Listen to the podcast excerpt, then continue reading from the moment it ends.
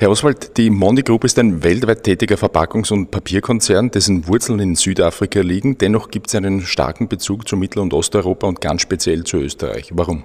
Das ist historisch damit begründet, dass Mondi wichtige österreichische Unternehmen, Franschach und Neusiedler, gekauft hat und dann die ganze Expansion nach Zentral- und Osteuropa aus Wien heraus erfolgt ist und deshalb bis heute Wien einer der drei äh, Gruppen-Headquarters in der Gruppe.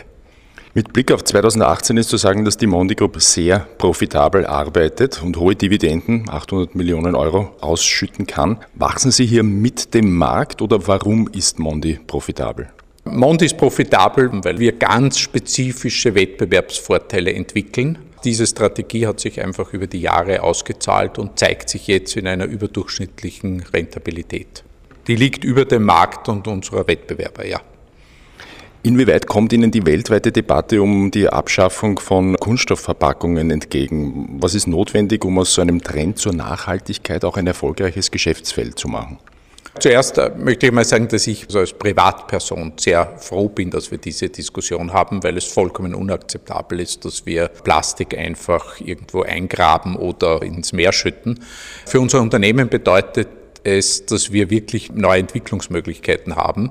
Das liegt hauptsächlich daran, dass wir der weltweit größte Hersteller von Kraftpapier und Papiersäcken sind und damit können wir eine Reihe von Kunststoffsäcken ersetzen, wie zum Beispiel die Plastiktragetaschen, aber viele andere Produkte auch. Äh, wir haben auch ein Plastikgeschäft und dort ist unser Wettbewerbsvorteil, äh, dass wir sogenannte Hartplastikverpackung ersetzen können. Und das bedeutet typischerweise eine Materialreduktion von 70 Prozent. Wie wird die Verpackung im Alltag in 10 bis 15 Jahren ausschauen für den Durchschnittsbürger?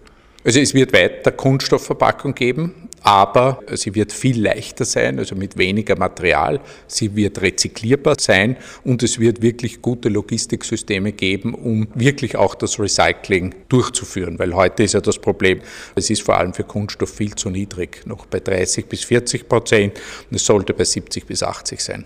Würden Sie sagen, dass Österreich für nachhaltige, international tätige Industrien ein guter Standort ist? Also grundsätzlich sind wir ein guter Wirtschaftsstandort, aber wir haben unsere Schwächen, vor allem, dass wir der Papierindustrie auf die wir ja eigentlich als Österreicher sehr stolz sein müssten, unnötige Hürden in den Weg legen.